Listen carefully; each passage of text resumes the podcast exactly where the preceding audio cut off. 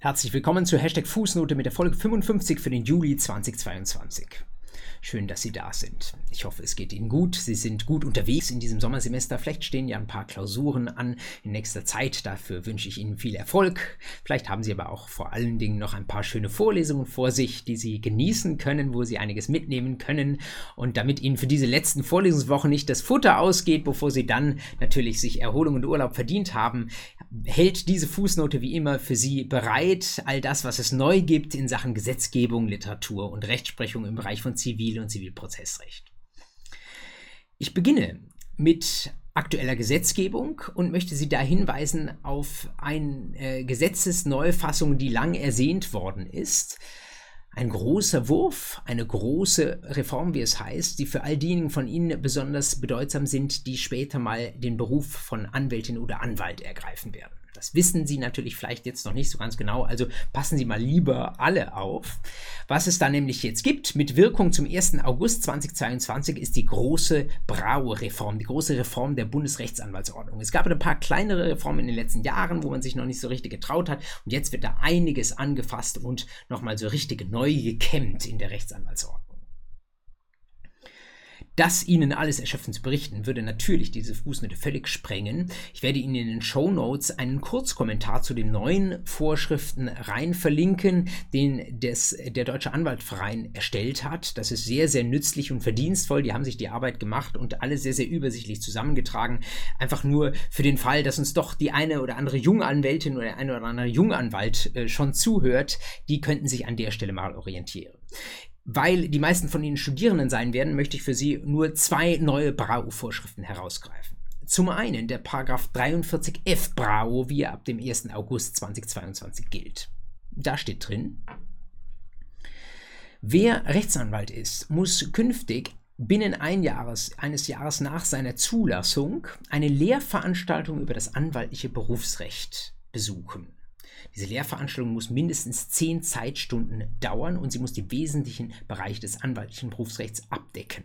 Ausnahmen gelten nur für An Altfälle, also für Anwälte und Anwälte, die schon vor dem Stichtag am 1. August 2022 zugelassen wurden. Man fragt sich, warum die das Berufsrecht nicht können müssen, aber das lassen wir jetzt mal im Weiteren dahingestellt. Oder für diejenigen, die in den sieben Jahren vor ihrer ähm, Zulassung zur Anwaltschaft einen solche Lehrveranstaltung besucht haben.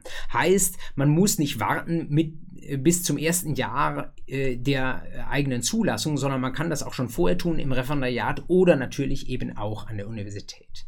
Das bedeutet, wenn Sie das heute schon interessiert, dann halten Sie mal Ausschau, wo es solche Lehrveranstaltungen zum anwaltlichen Berufsrecht gibt. Ich kann Ihnen verraten, es sind nicht so viele, es gibt nur wenige Zentren für Anwaltsrecht an deutschen juristischen Fakultäten. Das ist eigentlich durchaus beklagenswert.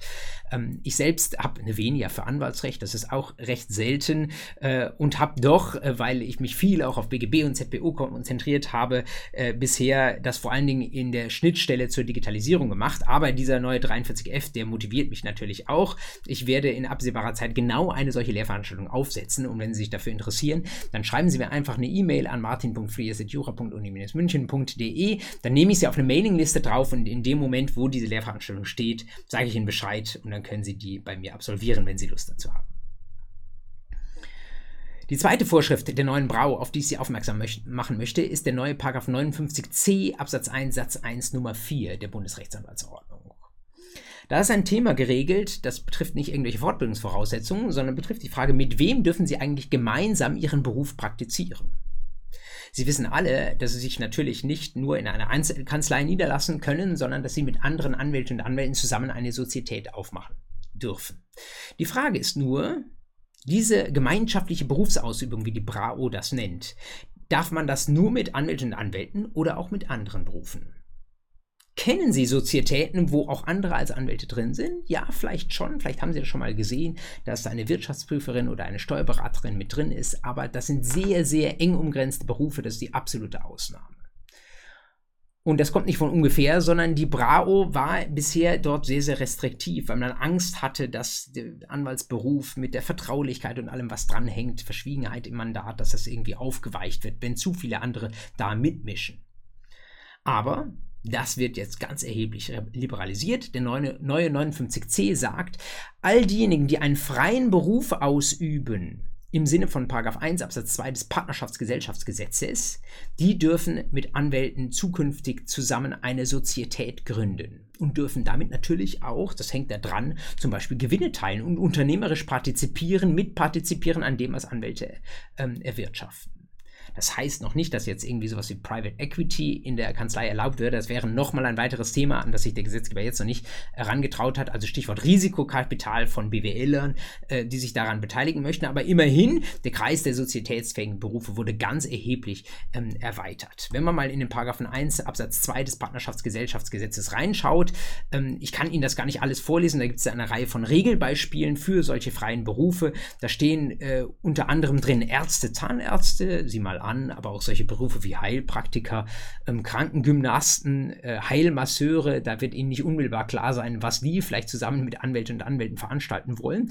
Aber es gibt auch interessantere Sachen wie zum Beispiel ähm, beratende Volks- und Betriebswirte also vor allen Dingen Unternehmensberaterinnen und Berater, ähm, die haben vielleicht sogar manchmal die größere Brieftasche und äh, sind mehr für Investitionen zu haben, als das bei den klassischen anwaltlichen Berufseinsteigern der Fall ist. Da können sie also schon eher in risikonahe äh, Tätigkeiten auch mit ihrer ähm, Mischsozietät, die es dann ist, einsteigen. Aber auch andere Regelbeispiele, äh, hauptberufliche Sachverständige können sie in die Sozietät mit reinnehmen, Journalisten, ähm, aber auch äh, für mich jetzt interessant, den ich konkret für meine Person, aber für meinesgleichen, ja, Wissenschaftler können tatsächlich auch oder Künstler oder auch Lehrer und Erzieher mit in eine Sozietät reingehen. Wenn Sie sich fragen, ähm, was davon werden wir alles in Zukunft in Sozietäten sehen? Dann muss man sagen, ja, vieles wahrscheinlich erstmal noch nicht. Das wäre schon ziemlich abgefahren, ähm, wenn wir da Heilmasseure und Anwälte morgen in einer Sozietät zusammen sehen. Aber äh, im Grundsatz sagt der Gesetzgeber mal, da wird jetzt in Zukunft vieles möglich sein. Vielleicht geht es auch teilweise erstmal um Berufe, die gar nicht als Regelbeispiele in dem Partnerschaftsgesellschaftsgesetz aufgeführt sind. Zum Beispiel in meinem Bereich könnte es gut sein, dass wir da äh, Programmiererinnen und Programmierer sehen sehen, ähm, wo Anwälte und Anwälte sagen, wir brauchen solche Leute, denn Softwaregestaltung ist von dem, was ich anbieten möchte in meiner juristischen Tätigkeit, in meiner rechtsberatenden Tätigkeit doch ein ganz enormer Bestandteil und die möchte ich nicht immer nur als Arbeitnehmer beschäftigen, vielleicht lassen sie sich darauf auch nicht ein, sondern die wollen selbst Mitunternehmer sein. Also nehme ich sie in die Sozietät mit auf. Das alles wird in der Zukunft erlaubt sein und wenn sie in zwei, drei Jahren in die Anwaltschaft reingehen, dann kann es sein, dass sie da vielleicht sogar die Erste sind, die in einem bestimmten Bereich eine Sozietät Sozietät wagt.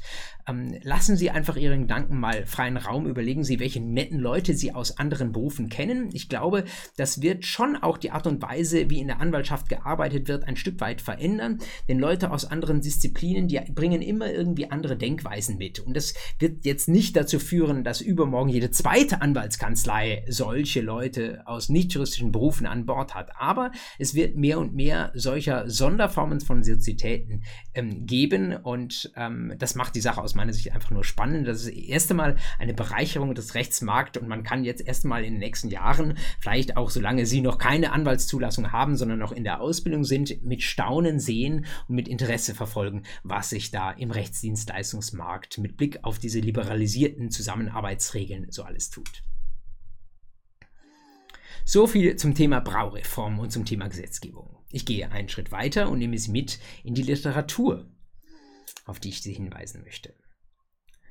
Und da steht jetzt an erster Stelle ein Thema, das tatsächlich auch jetzt bearbeitet wurde von einer Stelle, die sich viel mit Anwaltsrecht beschäftigt, aber es geht der Sache nach nicht um Anwaltsrecht. Es geht um eine Veröffentlichung von einigen Forschern aus dem Kölner Institut für Anwaltsrecht, konkret Christian Deckenbrock, Lena Oetzmann und Thomas Sossner. Die haben in der JUS 2022 einen ersten von zwei Teilbeiträgen veröffentlicht zu Grundfällen zur Rügeobliegenheit beim Handelskauf. Sie erinnern sich, da geht es um 377 HGB. Das HGB ist nicht in seiner ganzen Breite für Sie, für das Examen oder nachher auch für die Praxis von Bedeutung, aber diese Rügeobliegenheit beim Handelskauf, die sollten Sie kennen. Und da gibt es natürlich nichts Besseres, als das in einem fallorientierten und entsprechend kurzweiligen Beitrag vorgestellt zu bekommen. Und Deckenbock, Oetzmann und Sosna, die leisten genau das. Deswegen sei in dieser Beitrag in der JUS 2022 auf den Seiten 87 folgende sehr zur Lektüre empfohlen.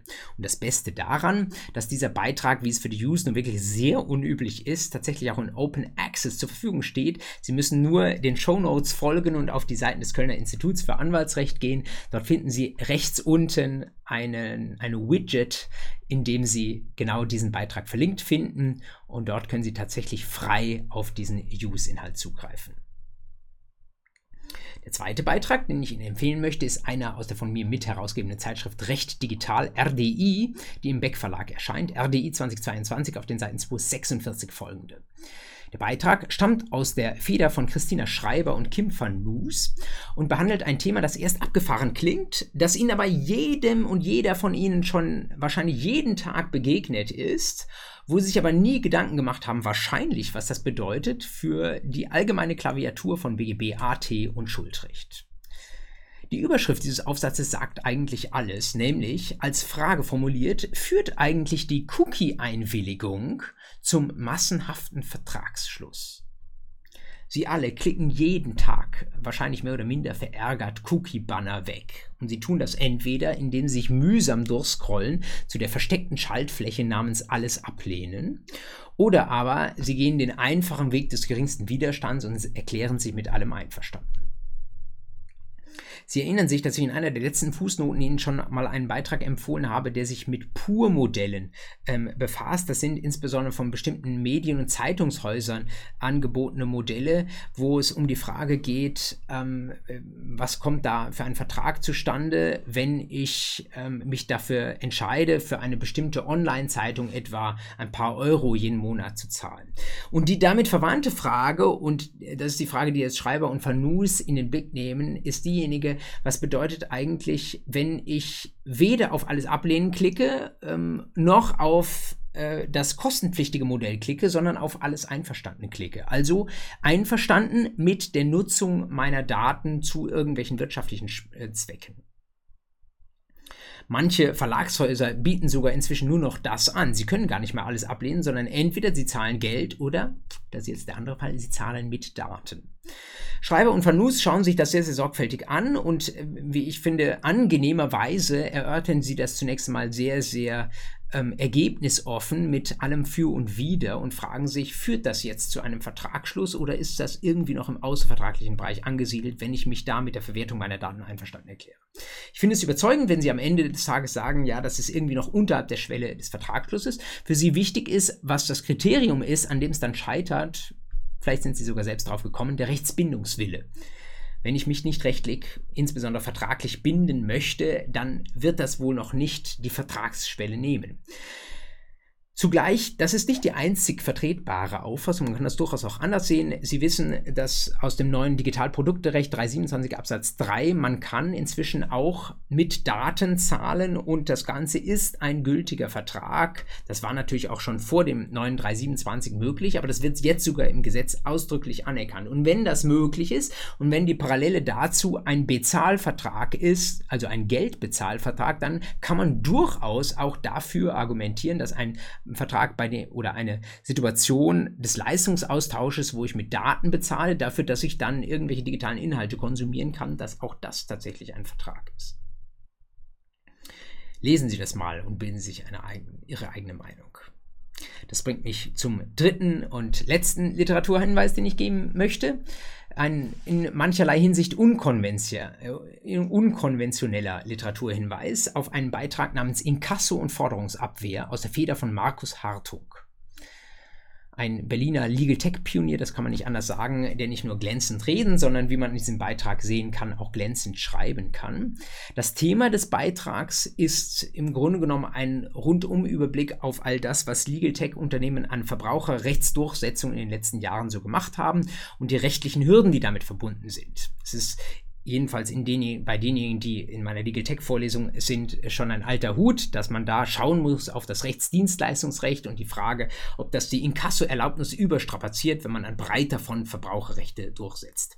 Der BGA hat darüber mehrfach zu entscheiden gehabt und hat jeweils gesagt, nein, macht was ihr wollt, ist liberal zu verstehen, auch wenn das ursprünglich Anwaltsdomäne war. Wir verstehen den Inkasso-Begriff sehr, sehr weit und lassen diese Legal Tech-Unternehmen an der Stelle gewähren. Und trotzdem, es gibt immer wieder Untergerichte, die versuchen auszubrechen aus dieser eigentlich klar ähm, geformten BGH-Linie und die sagen, ja, in meinem Fall finde ich doch noch ein Schlupfloch, das mir erlaubt, ähm, vom BGH irgendwie abzuweichen. Und es gibt manche äh, Gerichte, die dazu zum Beispiel den Streitwert oder die Komplexität bemühen, wie das, das Landgericht München I etwa äh, in äh, Kartellfällen in der jüngeren Vergangenheit gemacht hat. Es gibt äh, aber auch äh, gerade in Mietsachen äh, gerne das Landgericht Berlin, das sich da widersetzt. Und ähm, was Hartung jetzt sehr, sehr ähm, anschaulich schildert, ist, dass sich da geradezu ein Streit ähm, etabliert hat zwischen einem bestimmten Senat des Bundesgerichtshofs und der 67. Zivilkammer des Berliner Landgerichts,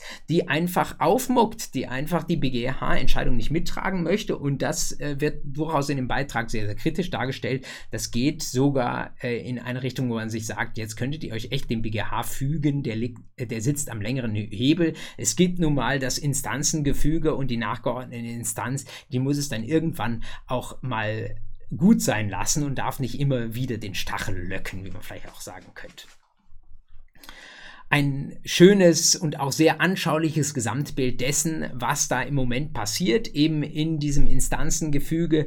Ähm, das zeigt aber gleichzeitig auch, dass all das, was am digitalen Rechtsmarkt passiert, für viele Menschen, auch für viele in der Justiz, noch sehr, sehr gewöhnungsbedürftig ist, weil es natürlich auch teilweise zu Klagefluten führt, äh, die äh, dann ein bisschen ungeliebt sind und dann sind es teilweise auch äh, fast schon ist jeder juristische Handgriff und äh, Trick recht, um diese unliebsamen Kläger irgendwie loszuwerden.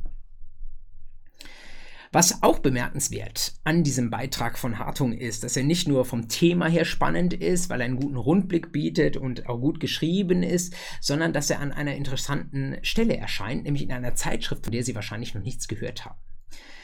Die heißt in Kurzform LRZ. Diejenigen von Ihnen, die an der LMU München studieren, kennen wahrscheinlich LRZ vor allen Dingen als Kürzel für das Leibniz Rechenzentrum, aber hier ist etwas anderes gemeint. LRZ für, steht für die Zeitschrift der Legal Revolution. Legal Revolution ist so eine Branchenmesse im Bereich Legal Technology, die sich vor einigen Jahren relativ schnell und relativ groß etabliert hat. Und die Anbieter dieser Konferenz gehen jetzt irgendwie in diesem ähm, Rechtsbildungsmarkt noch einen Schritt weiter und sagen, sie machen vielleicht indirekt auch zur Bewerbung ihrer eigenen Veranstaltung, weiß ich nicht, machen sie eine eigene Zeitschrift. Und das ist deswegen mutig, weil sie wissen, der juristische Zeitschriftenmarkt ist ich weiß nicht, ob kartelliert, aber doch ähm, ist in einem, wird von einem Oligopol verwaltet, wo sie eigentlich nicht so viel bewegt. Das einzige und die einzigen, die neue Zeitschriften rausgeben, sind eigentlich die großen Verlage. Und sie wissen, die haben vor allen Dingen natürlich auch ein Interesse an ihrer Printauflage, deswegen schützen sie das. Also das Beispiel mit der Use, was ich hier neben gebracht habe, dass da mal ein Artikel im Open Access steht, ist die absolute Ausnahme. Man hat äh, sogar gerade den Eindruck, dass das, was für Sie als Studierende besonders interessant ist, nämlich die Use, dass die besonders gut abgeschlossen geschlossen wird, damit sie alle das Papier kaufen. Ähm, da kann man mit Fug und Recht sagen, das kommt teilweise von den Konzepten her aus einer anderen Zeit und es ist höchste Zeit, dass sich jetzt mal neue Anbieter auf diesen Markt draufwagen. Aber dort einen Fuß in die Tür dieses Oligopols zu bekommen, ist wirklich sehr, sehr schwer und ich hätte nicht damit gerechnet, dass es im Jahr 2022 schon so weit ist, dass es da jemand schafft, auch eine seriöse Zeitschrift hinzukriegen. Aber diese LRZ, ähm, wie mir persönlich eben dieser Beitrag von Hartung gezeigt hat, die ist spätestens jetzt, wo Sie diesen Beitrag lesen können, seriös. Die ist zitierfähig. Die können Sie zitieren. Das läuft genauso wie inzwischen bei der NJW mit einer Jahreszahl und entsprechenden Randnummern. Und vor allen Dingen, das finde ich das besonders Schöne, sie ist Open Access. Da können Sie einfach, ich verlinke Ihnen das natürlich auch in den Show Notes ähm, zu dieser Folge, da können Sie einfach draufklicken, müssen nichts bezahlen und Sie bekommen diesen ähm, Artikel frei abrufbar für alle ähm, zur Verfügung gestellt. Das ist aus meiner Sicht ein Stück weit die Zukunft. Ich glaube, im, im, Markt wird sich da natürlich nur langsam eine Veränderung einstellen, aber vielleicht sagen jetzt manche, hey, wenn die das machen, dann ahmen wir das mal in unserem Bereich irgendwie nach. Vielleicht sind wir in drei Jahren schon weiter und es gibt von solcher Art Open Access Zeitschriften schon fünf oder zehn. Ich fände das eine gelungene Bereicherung des Marktes und ähm, würde mich deswegen irgendwie äh, freuen, wenn es davon mehr gibt und meine aber eben auch, das ist eine Zeitschrift, diese LRZ, die man ab jetzt auf dem Radar haben sollte. Da werden ernstzunehmende juristische, rechtswissenschaftliche Gedanken auch veröffentlicht und ähm, daran sollte man nicht mehr vorbeischauen und Sie müssen damit rechnen, dass es in Zukunft auch von dieser Zeitschrift den einen oder anderen Literaturtipp bei mir in der Fußnote gibt. Und wenn Sie natürlich selbst mal was zum Veröffentlichen haben, wo Sie sagen, das fällt in diesen Legal Tech-affinen Bereich dieser Zeitschrift, ich habe eben auch die RDI erwähnt, wo ich selbst Mitherausgeber bin. Ich äh, würde einen Teufel tun, Ihnen davon abzuraten, dort etwas einzureichen. Aber es gibt eben ähm, auch andere Möglichkeiten. Es gibt äh, eine ganze Vielzahl von Zeitschriften und wenn Sie irgendwie Open Access affin sind, warum nicht es auch bei so einer Zeitschrift mal mit Ihrem Manuskript versuchen?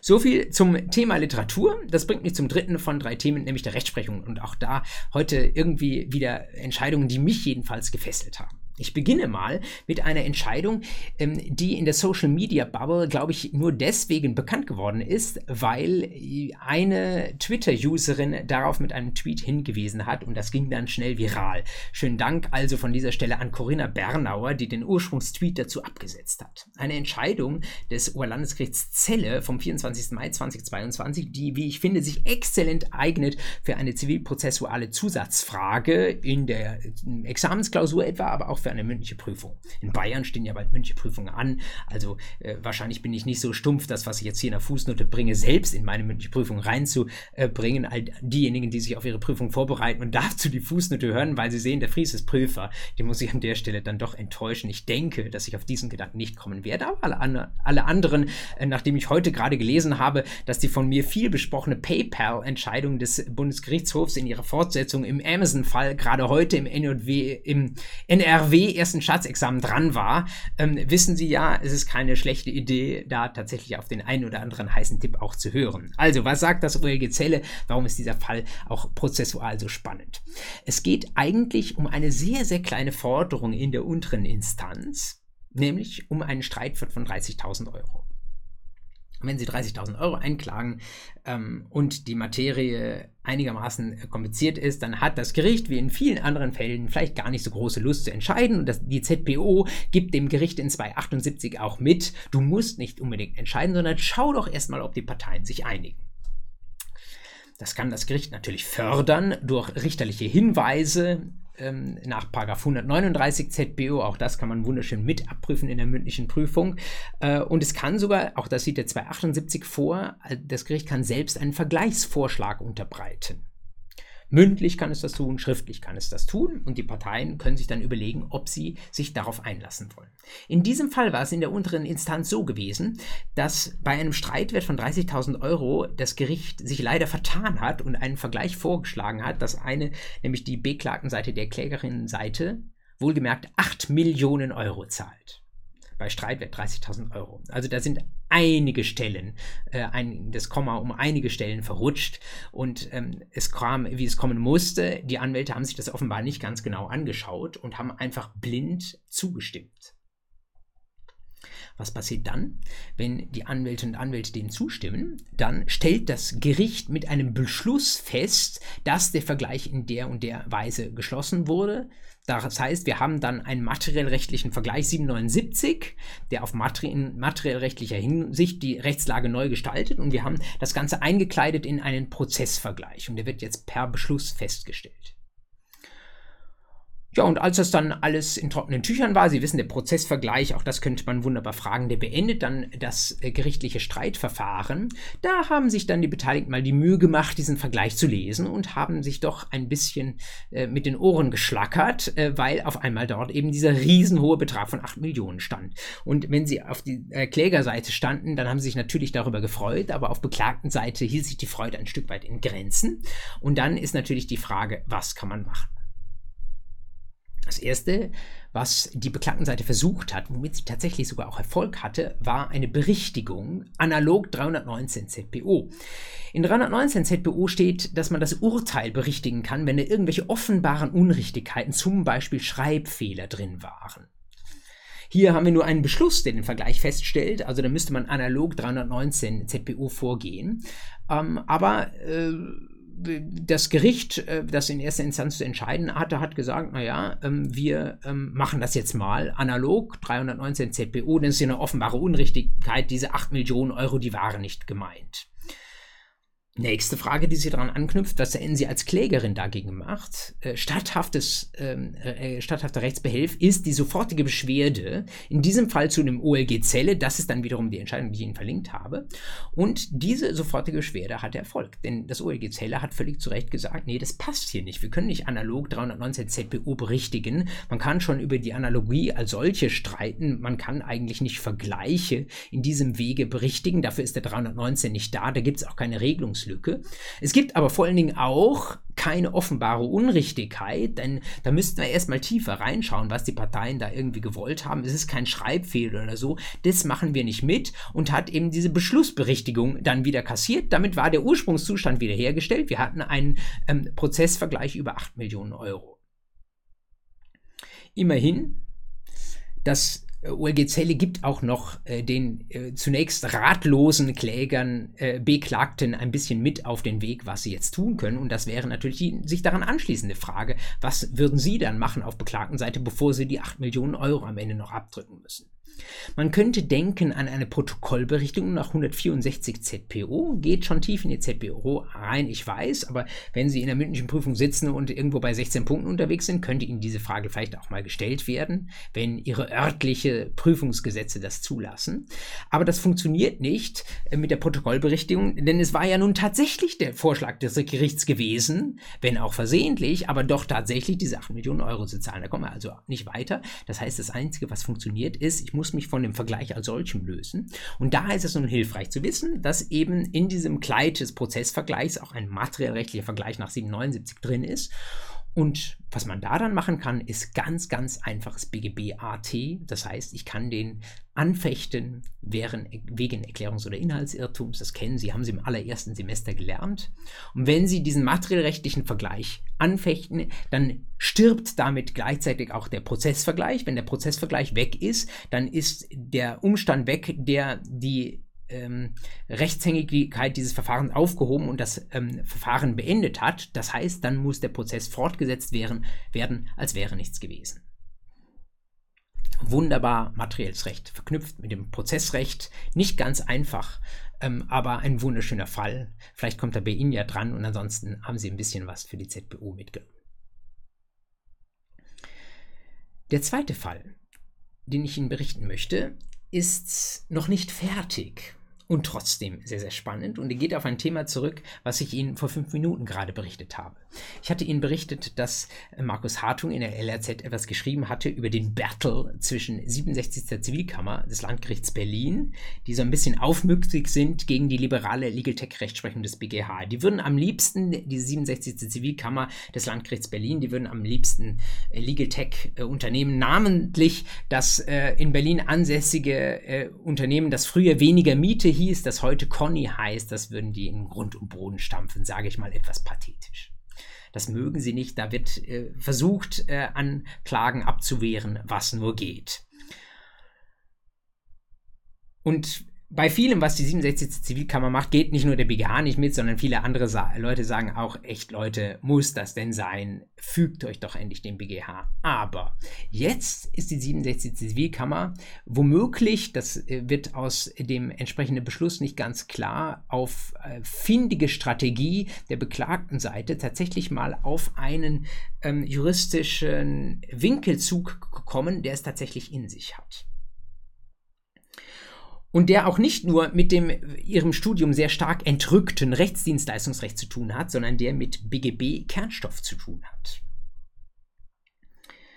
Da geht es nämlich um das Recht des elektronischen Geschäftsverkehrs, konkret 312j Absatz 3 BGB. Haben Sie den schon mal gelesen oder zur Kenntnis genommen?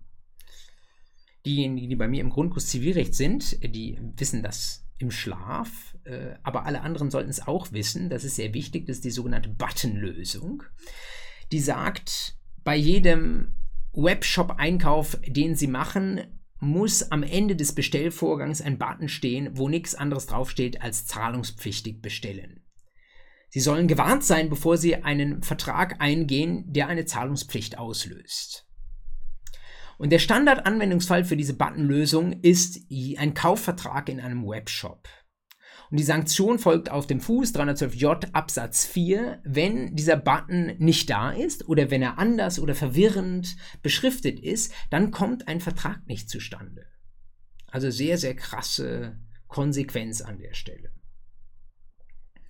Und jetzt sagt das Landgericht Berlin, warum ist diese Buttonlösung, die ja allgemein nicht für Kaufverträge gilt, sondern allgemein für Verbraucherverträge, warum ist sie nicht eigentlich auch auf die Tätigkeit von Legal Tech Dienstleistern anzuwenden? Sie können das unter wenigermiete.de mal besichtigen. Wenn Sie da Ihre Mietpreisbremse durchsetzen wollen, dann geben Sie die Daten aus Ihrer Wohnung und von Ihrem Mietspiegel oder Adresse, was auch immer, alles ein und am Ende steht da irgendwie ähm, jetzt irgendwie Einsparpotenzial realisieren oder sowas. Ich fantasiere, ich habe das jetzt nicht in Vorbereitung für diese Fußnote nochmal angeschaut, weil das wahrscheinlich sich gerade auch ändern könnte, was auf diesem Button draufsteht.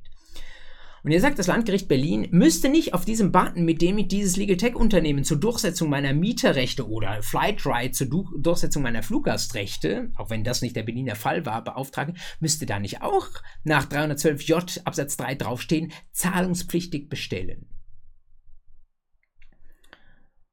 Das Landgericht Berlin sagt, es könnte jedenfalls sein, aber letztlich muss das beurteilen der Europäische Gerichtshof, denn 312j Absatz 3 ist auf europäischem Mist gewachsen. Also was sie machen, mit Beschluss vom 2. Juni 2022, sie legen das dem EuGH vor.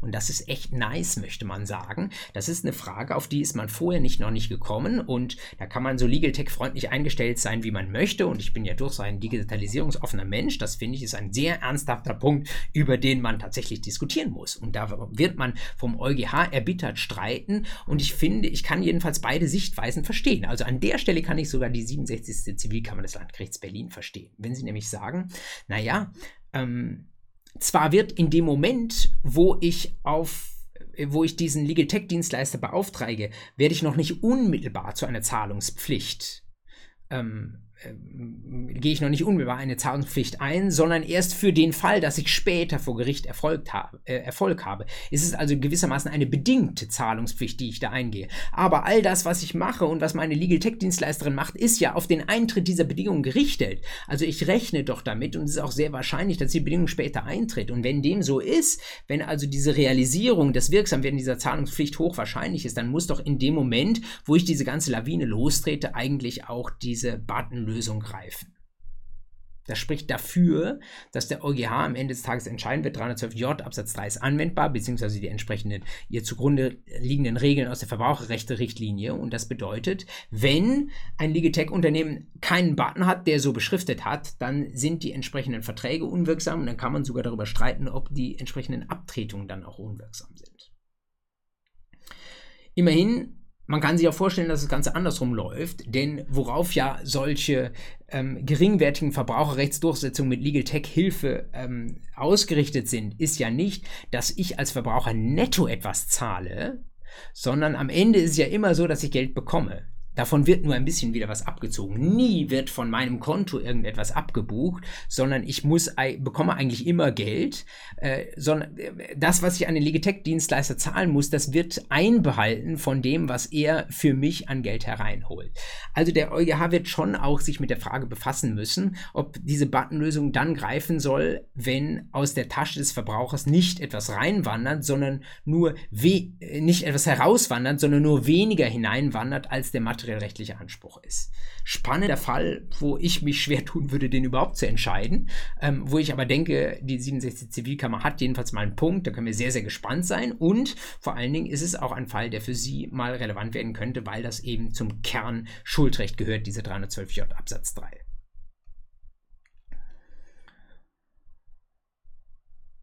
Und der dritte und letzte Rechtsprechungsfall, den ich Ihnen berichten möchte, ist auch noch unfertig. Das ist auch noch kein Urteil, aber es bahnt sich ein Urteil an und ich bin darauf wiederum aufmerksam geworden an ungewohnter Stelle, nämlich über ein NJW-Editorial. Das zweitletzte äh, aus Juni 2022, 23. Juni, 23. Juni ist das Datum, aus der Feder des Rech äh, Regensburger Rechtswissenschaftlers Michael Hese. Der macht aufmerksam auf ein Verfahren vor dem EuGH in Dieselfällen.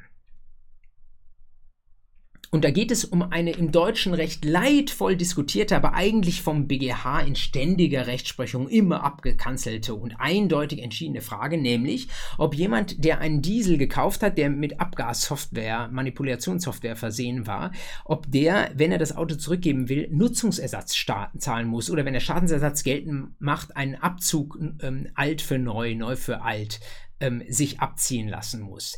Die deutsche Rechtsprechung des BGH sagt ständiges schadensrechtlicher Grundgedanke, ja, Abzug neu für alt ist tatsächlich geschuldet und Nutzungsersatz ist etwas, was auch beim Rücktrittsrecht nach den 346 ähm, geschuldet ist. Deswegen ähm, kein Riesenreibach für die Dieselkäufer, die da rückabwickeln wollen, sondern sie müssen abgelten, was sie an Kilometern gefahren sind.